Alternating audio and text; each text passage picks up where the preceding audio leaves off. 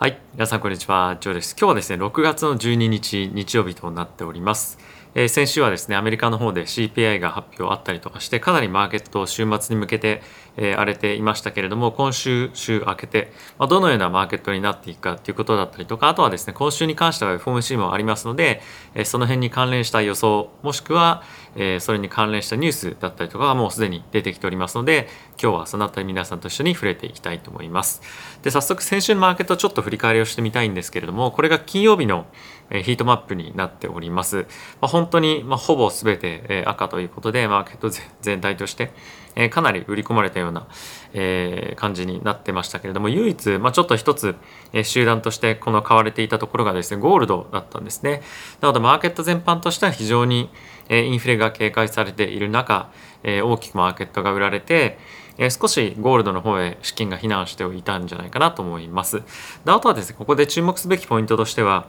え原油だったりとかエネルギーの価格も結構落ちていたんですよね。でこれは後ほどもちょっと触れていきたいと思うんですけれども、え中国のまた上海でですねロックダウンが再開されるんじゃないかということで、えそういったグローバルのまあ、アクティビティがですね活発化されるされているというふうにこれまで予想されていたものが、まあ、少しクールダウンして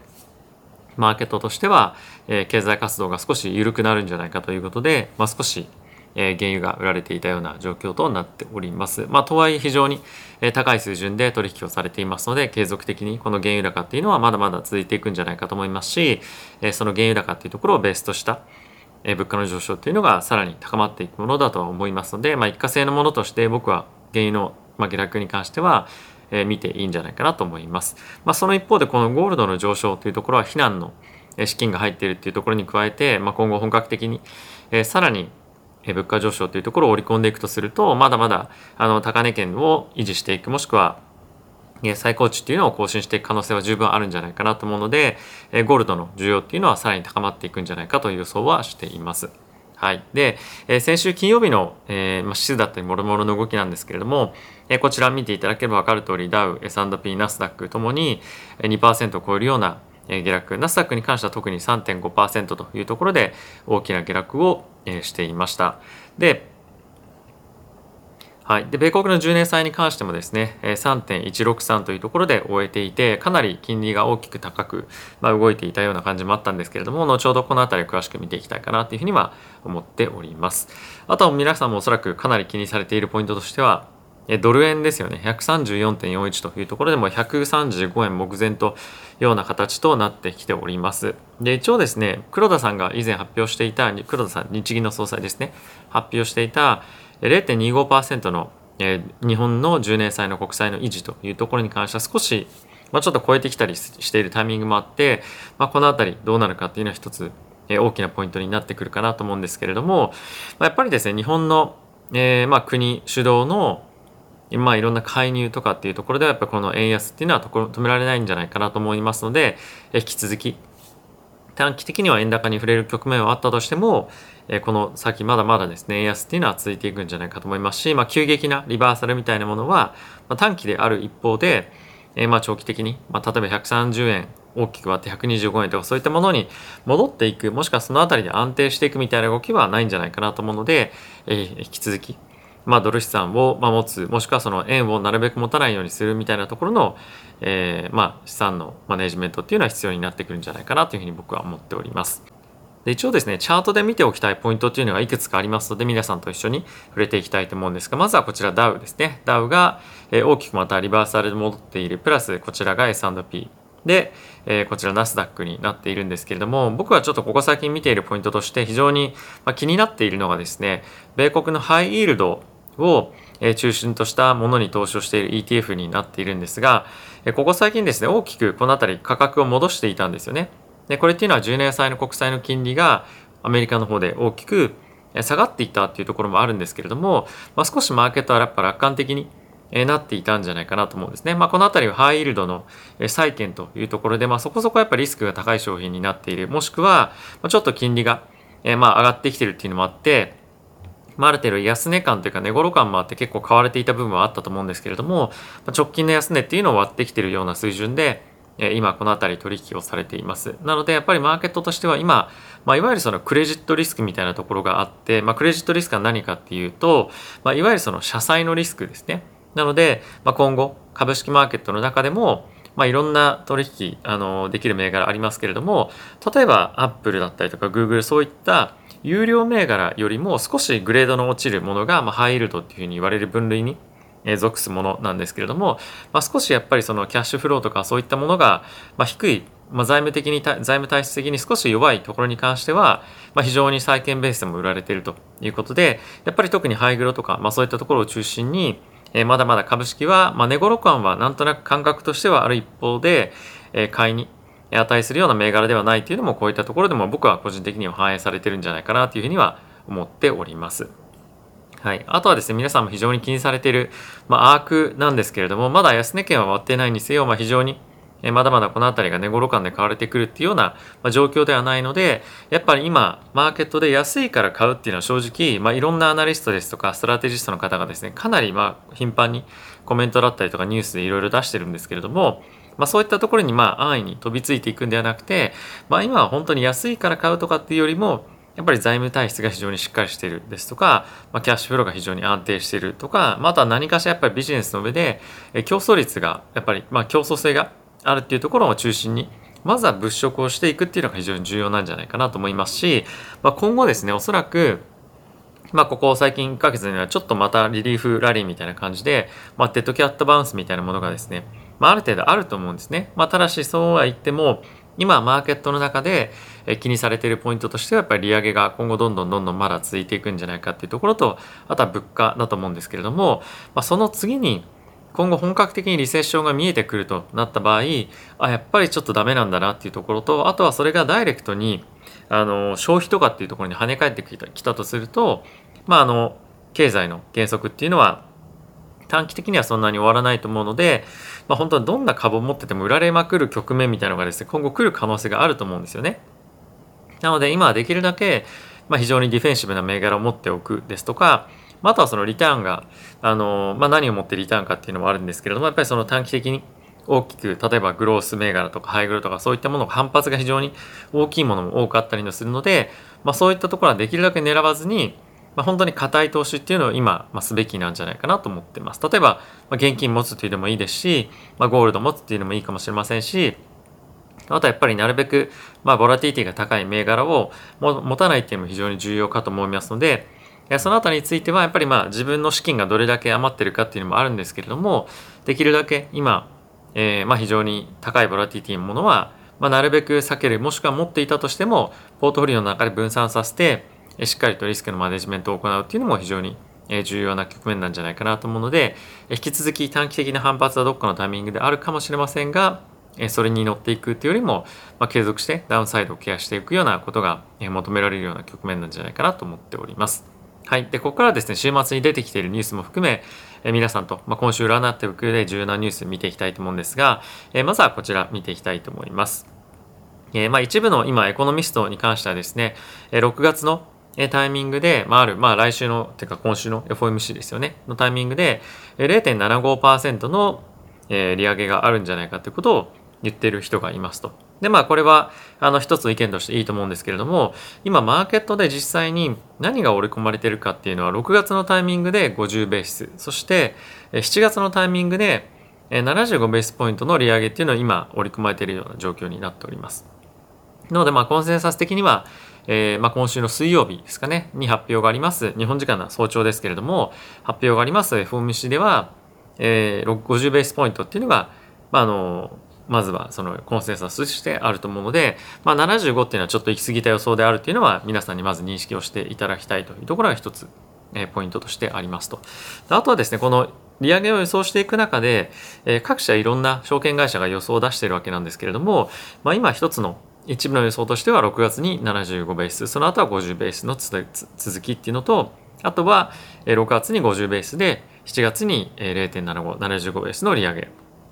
で別の予想としては、えこれまではですね FED のパウエルさんもえ夏以降に関しては少しインフレが収まるんじゃないかっていうこともあったので、え50、50、50、まあ、3回50ベースポイントの利上げっていうのが、えー、5月6月7月っていうふうにあるっていうのがこれまでのコンセンサスで、えー、9月8月は一旦ちょっとお休みなので、えー、9月で25ベースの利上げっていうのがこれまでは、えー、まあ、よくあった予想だったんですけれども、まあ、今回ゴールドマン・サックスが、えー、9月に関しても50ベースポイントの利上げということで5月6月7月8月空いて9月まで50ベースっていうのを予想として出してきました。なのでまあこれっていうのは何が当たるかどうかっていう問題よりもやっぱり今マーケットとしては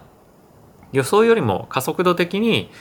金利を、まあ、あの上げていかなければいけないような状況にある。もしくは、まあ、金利を継続的に長い間例えば50ベースポイントを上げていかなきゃいけないような状況にあるということで、まあ、予想よりもえー、まあこういったあの物価上昇がさらに続いていく環境っていうのが今まさに、え、どんどんどんどん起こっているというようなことかなと思うので、まあ、この予想がさらに、え、続いていくような状況が、まあ、伸びていくような状況が今後出てくるかもしれないので、まあそういった形になるとさらに株式マーケットに関してはダウンサイドを気にしなきゃいけないですし、まあ、金利マーケットに関してはさらなる利上げっていうものを織り込んでいかなければいけないので、まあ、ドル円っていう観点ではさらに円安が進むと思いますし、株式マーケットの方では、まあ、非常に財務体質が悪い銘柄を中心に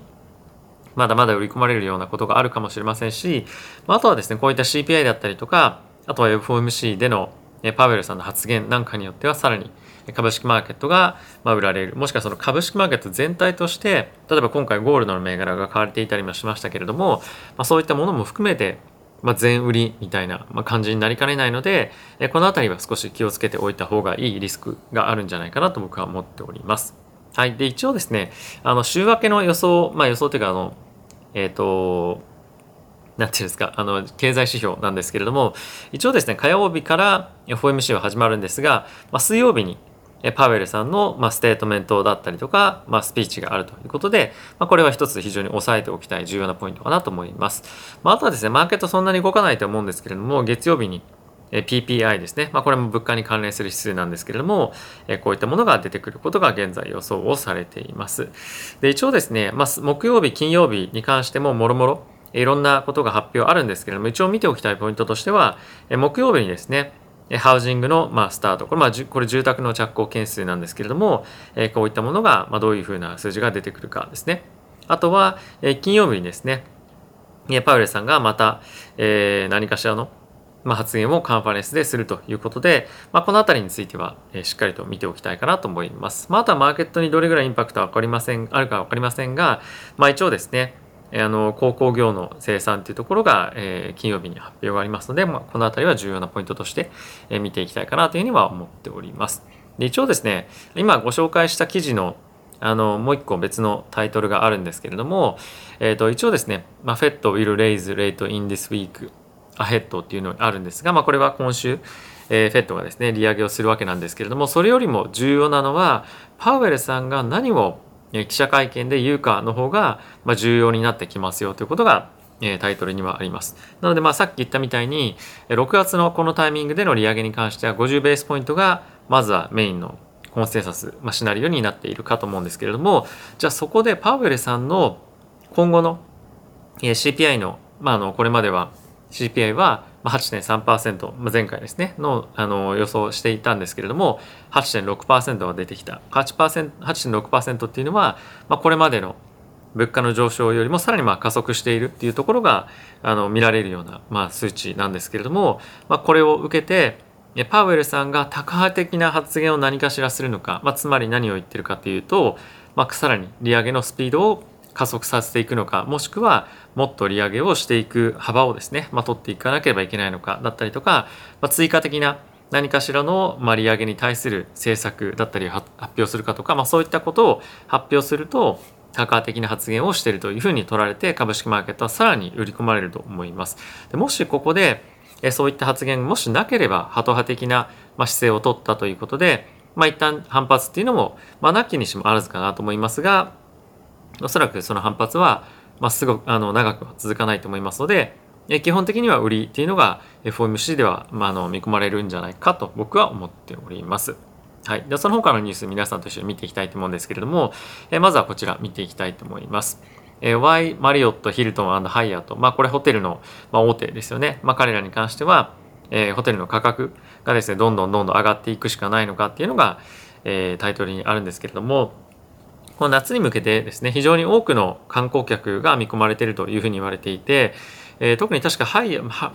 ヒルトンだったかな？ヒルトンに関しては100年を超える歴史があるブランドなんですけれども、えー、ここはですねこの歴史の中で最も非常に需要需要が高い、えーまあ、月というかシーズンになるんじゃないかというふうに、ま、言っていますと。でこれはもちろん、ま、これまでコロナで我慢していた人たちが、ま、どんどんどんどんまあ、旅行に出かけることっていうのもあるんですけれども、まあ、この価格に関してはその需要が高いっていうところに加えて、まあ、非常に原油だったりとか、まあ、とはここ最近このチャンネルでも言ってますけれども、え食品ですよね、まあ、そういった関連のえ指数がどんどんどんどん上がっているということで、まあ、それを今、まあ、この需要の高さもあってどんどんどんどん消費者に転嫁していってるような状況に今ありますよというふうに言っていますと。でこれを受けて株価も非常に好調な、えー、まあ反発っていうのを見せてはいるんですけれどもまあこれ正直逆に僕はちょっと心配だなというふうに思っていて、まあ、株式がこれで安定している状況というか、まあ、そんなに下がっていない状況を見てみると、マーケットとしてもある程度、まあ、ここはまあ需要が高い避難先みたいな感じで、まあ、あの見てる、ま、可能性もあると思うんですよね。まあ、そうなってきた時にじゃあいざ今後リセッションが来たというふうになった場合、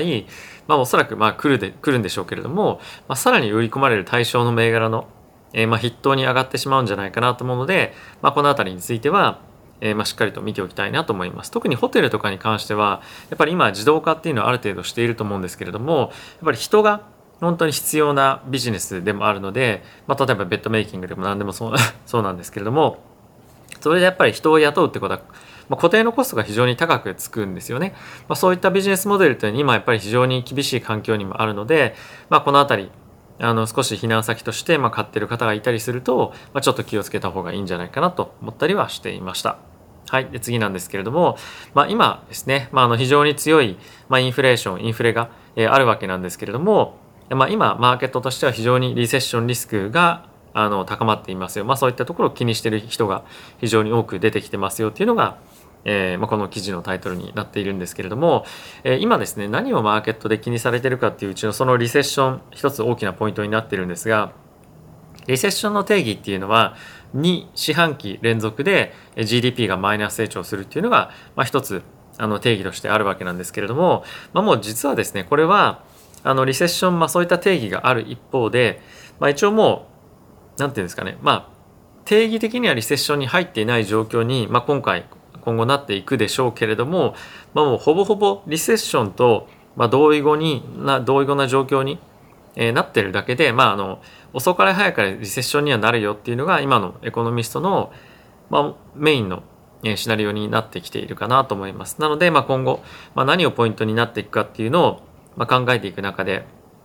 まあ、あのそういったさっき言った、まあ、金利あとはまあ物価そしてまあ、えー、なんですかリセッションがどうかっていうところがあると思うんですが、まあ、この辺りはもうあのさらなる下落にまあつながるようなリスクがもう目の前に迫っているような状況に、まあ、あるというふうに見てる人は非常に高いと思いますし、まあ、あとはどのタイミングで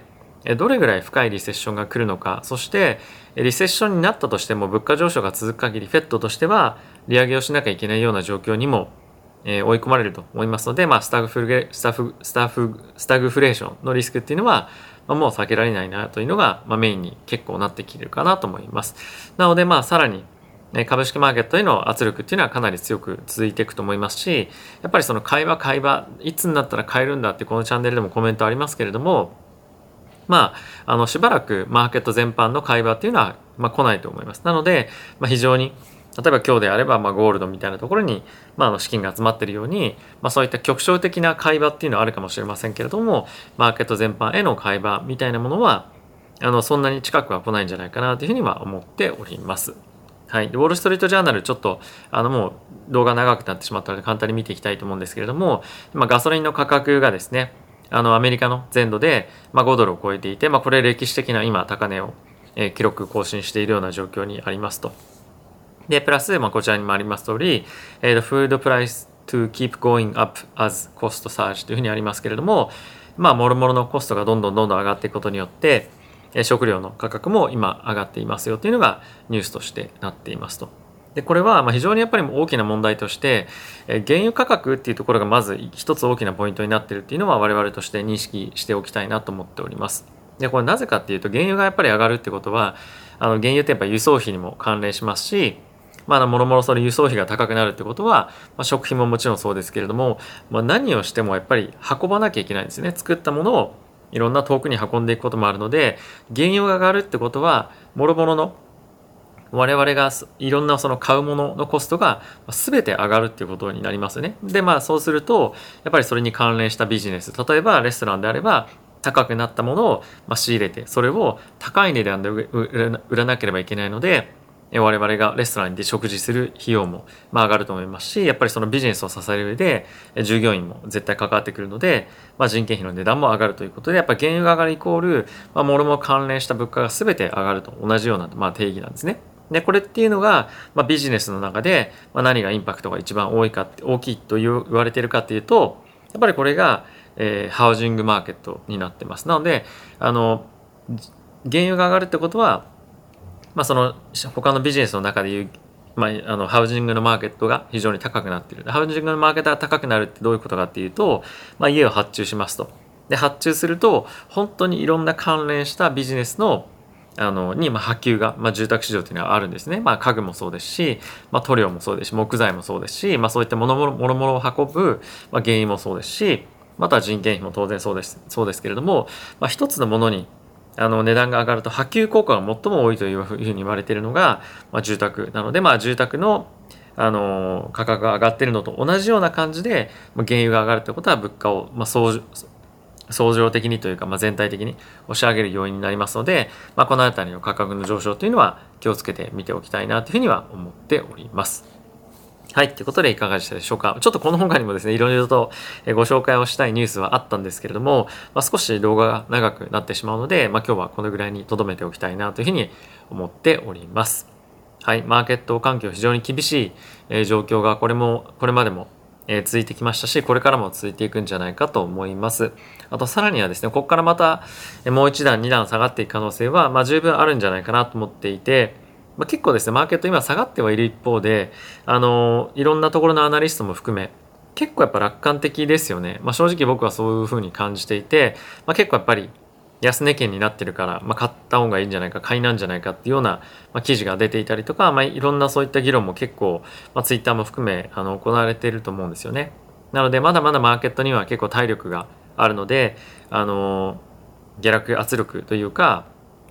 まあ、この辺りに拾って買ってる人たちがもう一段あの、まあ、痛い目を見る可能性も十分あるんじゃないかなと思うので、まあ、僕が大きく株を買うのはもうちょっとあの待ちたいなというふうには思ってはおります。まあ、少なくともあの9月近辺の方針、まあ、8月とかもそうですけれども、まあ、今後夏以降今年どういうふうにインフレがなっていくのかそれに対してどういうふうに FOMC で